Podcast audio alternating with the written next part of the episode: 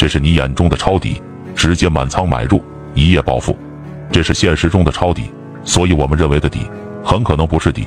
抄底不有三大注意事项：注意事项一，不要一次满仓加完，要分批买入；注意事项二，心态不能急。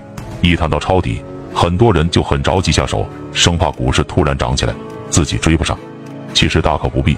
从历史来看，但凡大底，都会留出足够的时间让人买入，少则一个月，多则半年。注意事项三，关注成交量。有句老话永不过时：天量天价，地量地价。但凡股市底部，都是成交量相对低位，股市绝无低位对应天量成交的可能。